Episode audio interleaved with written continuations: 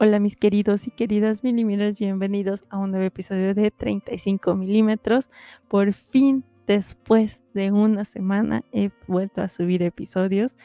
Como ya les había dicho, dije, perdón, en redes, pues esta semana, la, semana pasada, estuve, la verdad, medio ocupada y no estuve muy conectada a redes sociales.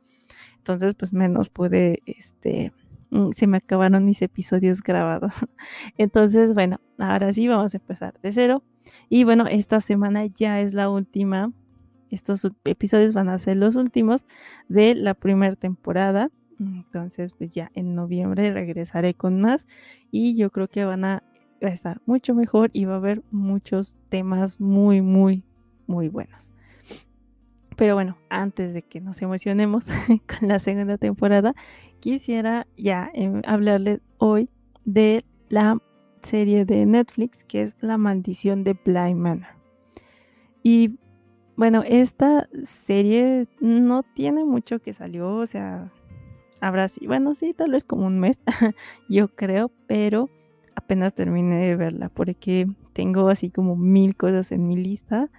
Entonces, eh, ya después les haré la reseña de otra serie que vi coreana que está rara, pero buena, ¿no? Es como esa sensación cuando vas en la montaña rusa, ¿no? Vas subiendo y, sientes en algún momento como de, ya me quiero bajar.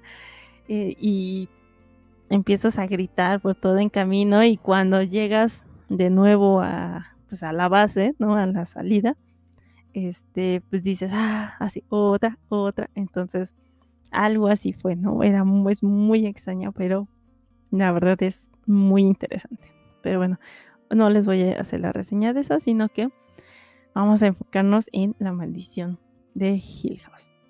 Y bueno, para los que no sepan, antes de que saliera esta serie, salió otra que se llama La maldición de Hill House.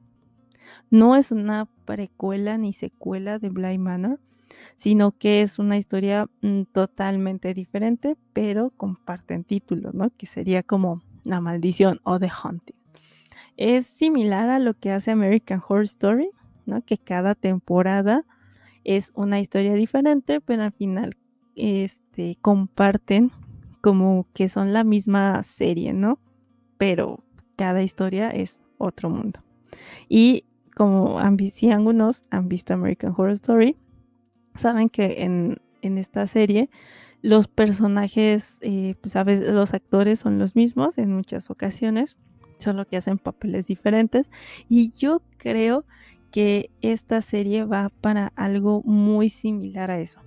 Porque en esta de Blind Manor vamos a ver algunos personajes de Hill House pero pues ahora va a ser una historia totalmente diferente. Eh, antes, Hill House es una serie muy, muy comercial a mi parecer. Eh, es una muy, o sea, eso no le quita que sea buena, la verdad.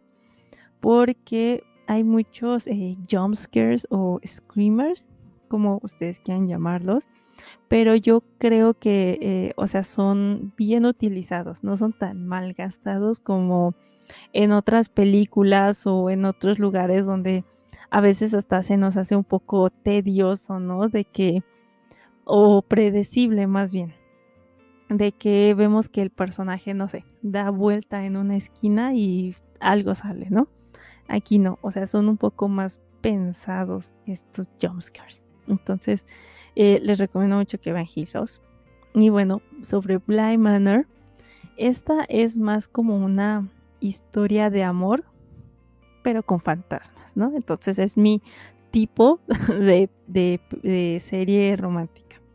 La verdad, a mí no, no soy muy partidaria de este género romántico, pero aquí tiene como esa atmósfera eh, muy, muy linda. O sea, al final la verdad terminé con un muy buen sabor de boca porque se me hizo muy, muy linda la serie. Y les quiero decir por qué es que se me hizo pues de esta manera.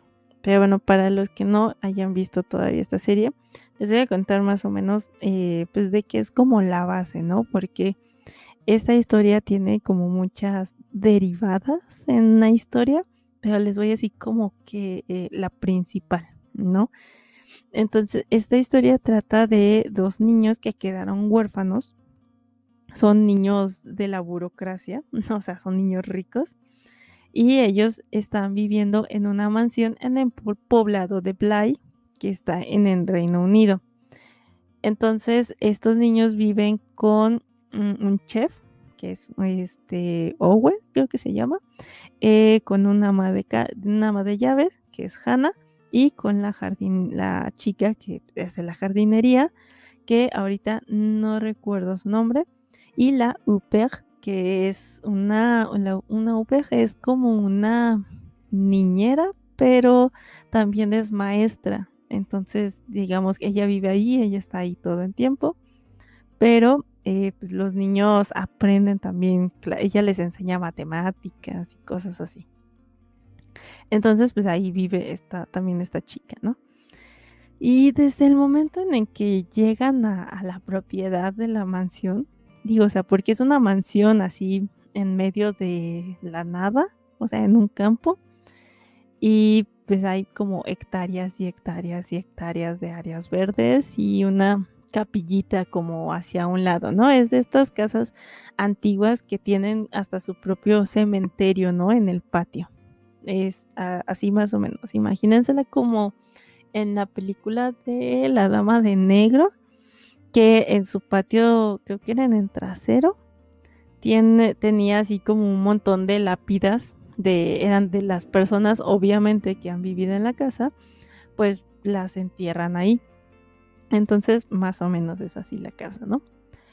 Pero, eh, pues, eh, son raros, o sea, desde que empiezan a llegar a la, a la esta chica, la Uper, llega a la mansión de Bly, la verdad, sientes que algo no está bien, algo, algo te dice, mm, esto está muy raro, porque, digo, no porque el que haya, hayan muerto los papás o por lo que le pasó a su antecesora, a la otra chica que también cuidaba a los niños, sino que, lo, o sea, son dos niños, uno es Miles que tiene 10 y el otro es, es Flora que tiene 8.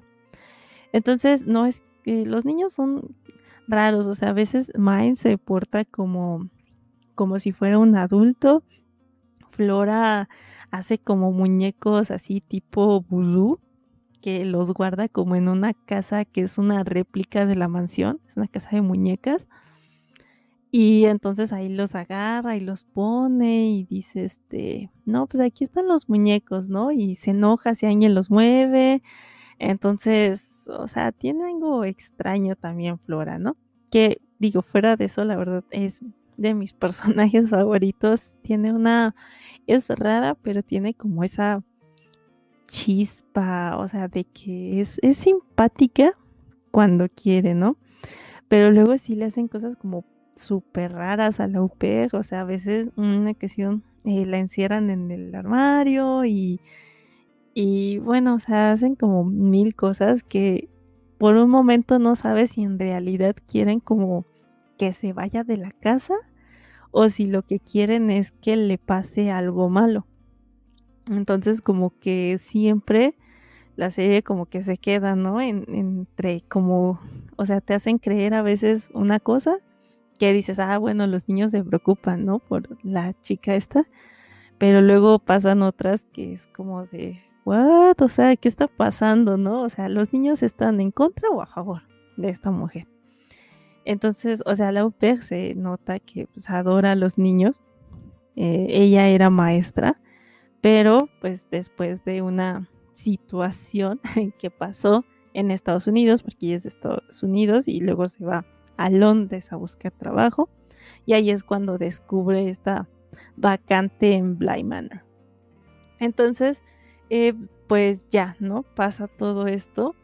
Y también hasta los propios, los adultos, que son pues en chef, la ama de llaves y la, y la chica, la que es la jardinera, pues, o sea, ellos no tienen nada raro, más bien lo raro creo que lo tiene el ama de llaves, porque siempre la vamos a ver como súper distraída.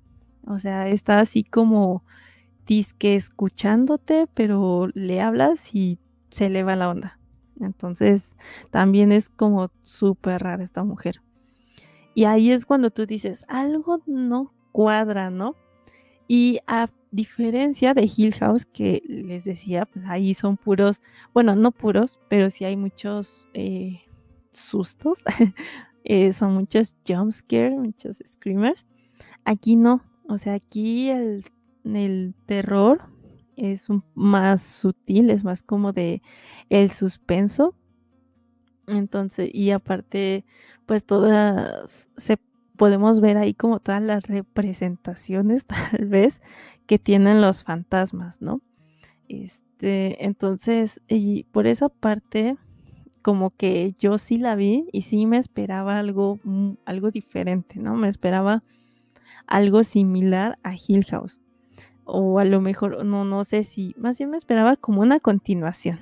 Porque yo cuando vi esta de Blind Manor, no vi en, en trailer, no vi este de qué iba a tratar, ¿no? Solo dije, sí, la voy a ver, ya, me gustó la, la de Hill House, me va a gustar esta, ¿no?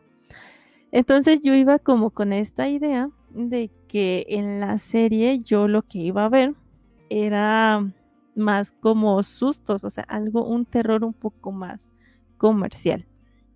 Pero no, eh, ya conforme avanzaba la serie, este, al principio sí estaba como de ya, que me asusten o que salgan fantasmas o algo así. Pero ya conforme empezó a avanzar la serie, o sea, ya dije, bueno, ok, o sea, esto pues va a ser totalmente diferente. Y entonces ya al final de la serie, ya ahí es donde yo dije, oh, o sea, todo, todo tiene sentido ahora, todo, todo lo que está pasando, o sea, la, la ama de llaves toda dispersa, el, niño que actúa así como adulto y todo, o sea, ya estaba como encajando.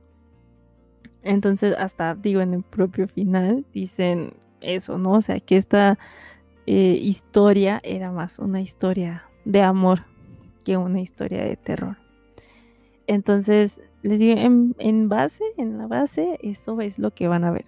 Pero ya en la serie, pues todavía van a decir, este, pues la historia del ama de llaves como tal, la historia del chef, la historia del tío, que es el que se encarga de los niños el, tío es el, hermano del papá.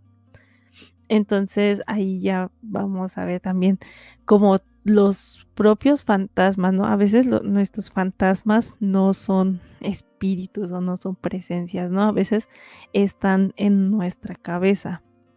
También este es, eh, eso es lo que también me gustó, que no solo se estaba yendo como hacia la parte paranormal, sino que ya estaba yéndose hacia un lado un poco más humano de, todo esto. O sea, no era un terror comercial. Entonces, la verdad, eso también me gustó muchísimo, que no solo se enfocaran en eso y que cada personaje eh, se desarrollara bien su historia, o sea, porque sí te presentan la historia y como que llegas a, a, conectar con cada uno de ellos, ¿no? No es como en otras de que a lo mejor te presentan una historia, pero así como, como nada más hay una embarradita para que tú, no sé, medio asimiles, ¿no? Lo que está pasando. Pero aquí no, o sea, sí profundizan, eh, creo yo, en los personajes. O sea, tal vez no tan, tan, tan a fondo, pero sí tratan de ser algo explícitos para que tú también te conectes con los personajes y puedas empatizar con la serie. Que yo creo que sí lo logran muy bien al final. Porque sí, sí a veces, eh, por ejemplo, pues no sé, siempre en algunas series, o sea, cuando muere un personaje o, o lo que sea que le pase algo, o sea, o que lo lastimen y demás, creo que es algo bueno que podamos hacer eso también con estos personajes. Entonces les digo, eh, yo creo que esta serie va para algo como American Horror Story.